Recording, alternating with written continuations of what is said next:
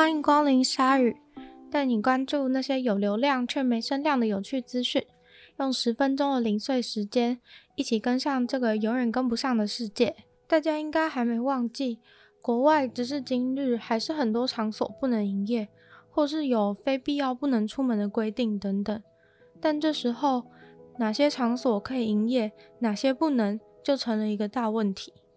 十一月中期，美国加州法院裁定成人娱乐产业允许在疫情中开业，因为若不让成人娱乐产业营业的话，将会抵触 First Amendment 当中保障人民言论自由的基本权利。于是，在这个大家尽量待在家里的氛围下，脱衣舞俱乐部、妓院等等却默默的恢复营业了。那这当然是有些人开心，有些人不开心的消息了。其中最不开心的一群人就是教会，他们在判决出来以后就强烈反对，表示无法接受，因为教会认为对神的崇拜致敬的活动应该要被置于一个更高的层次，即使在疫情下也应该允许教会活动。于是到了近几日，就有两个加州的大教会决定带头反抗，抗议政府的封锁政策。争取教会重启的机会，所以教会开始在社群软体上面自称脱衣舞俱乐部，重新开幕。在那篇 IG 中，教会表示他们是一个老少咸宜的家庭式脱衣舞俱乐部，在这里他们会脱去恶魔的掌控，脱去恶魔对人生命的主导。两名牧师甚至真的现场把领带给扯下。表示他们不是胡乱，有认真在进行脱衣的行为。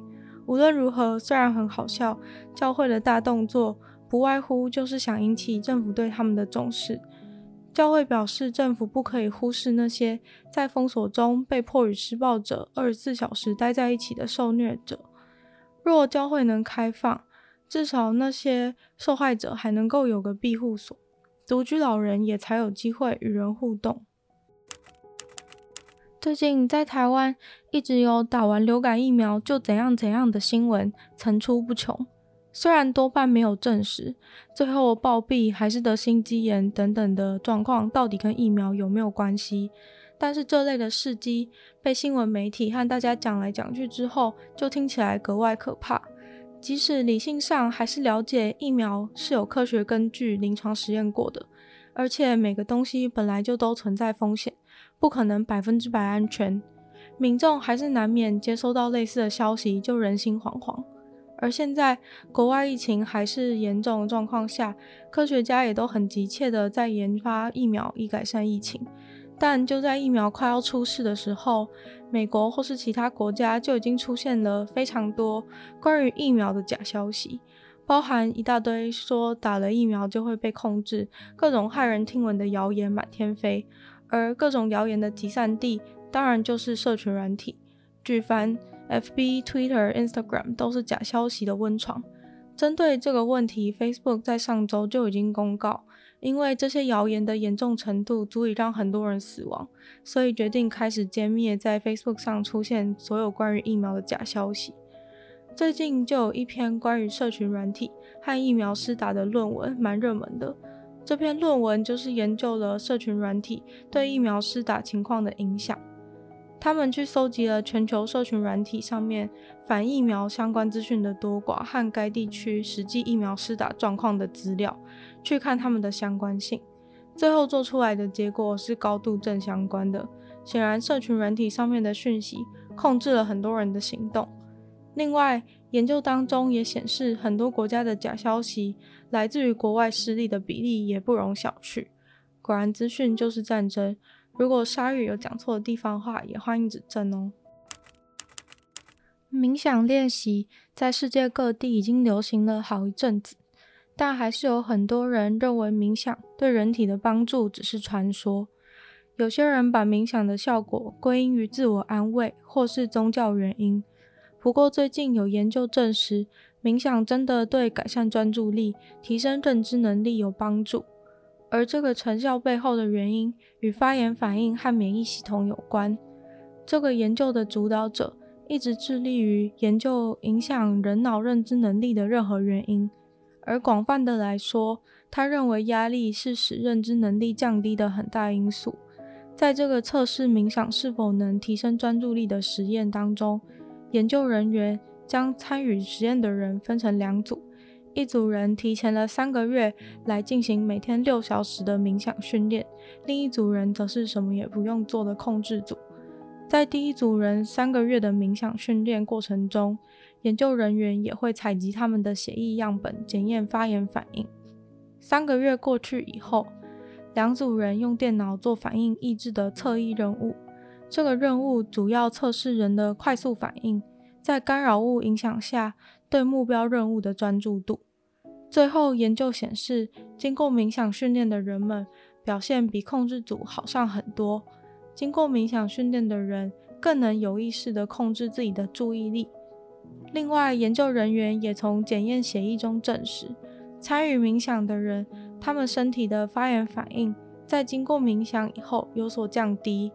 所以，研究人员也推断，冥想能使免疫系统的活动下降，导致发炎减少，提升人对注意力的控制。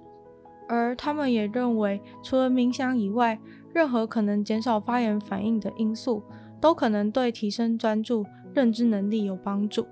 举例来说，可能像是一些饮食习惯的改变，可能减少吃容易刺激发炎的食物，像是甜的、油炸类或是辛辣食物，应该都会有所差别。不知道大家喜不喜欢吃咖喱？咖喱在台湾也可以说是家常或是至少非常常见的料理了。不过，在台湾的大家想到咖喱的时候，通常想到的是哪个国家的咖喱呢？我想，对于台湾人来说，可能会是日式的咖喱吧。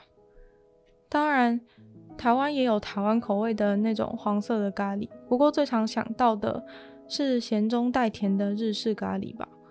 至于印度咖喱，口味在台湾比较小众一点。有趣的是，应该很多人知道咖喱是起源于印度，但是最受欢迎的日式咖喱却不是从印度传来的。甚至在日本，咖喱被认为是所谓的西方料理。咖喱传入日本的故事，要从一位英国船员说起。传说中有一位英国船员，因为沉船，所以在日本外海载浮载沉，被日本渔夫发现后救起来带上岸。而这个英国船员身上就带着咖喱的香料，原因是当时英国的船上伙食常常都是咖喱。从印度殖民地引进的咖喱，很多人觉得很好奇，为什么英国船上的伙食是咖喱，而不是其他的英国料理？其中一个原因是因为船上的船员通常来自英国不同的地方，如果做英国的食物，很容易会有地区性的差异，而造成不同地区的人会有区隔感。但如果是外来的异国食物的话，反而没有这个问题。面对这个异国料理，大家反倒都有种大家都是英国人的团结感。再来就是，如同咖喱后来普及于很多学校食堂的原因，就是咖喱很方便煮，可以煮很大一锅，给很多人一起分食，煮起来也很方便，整锅拿去保存也很方便。所以后来在战争时期，日本的船上也常常供应咖喱。总之，咖喱就是这样远渡重洋的，从亚洲坐船到了欧洲，又回到了亚洲。著名的亚洲料理竟然被日本人认为是西方料理，咖喱的命运就是这么有趣。今天的鲨鱼就到这边结束了。喜欢鲨鱼的话，记得追踪鲨鱼的频道。那有空的话，也可以到 Apple Podcast 给鲨鱼星星，或是留下评论。如果还想听更多的话，可以搜寻“女友的纯粹不理性批判 Podcast”，里面还有非常多集数的内容。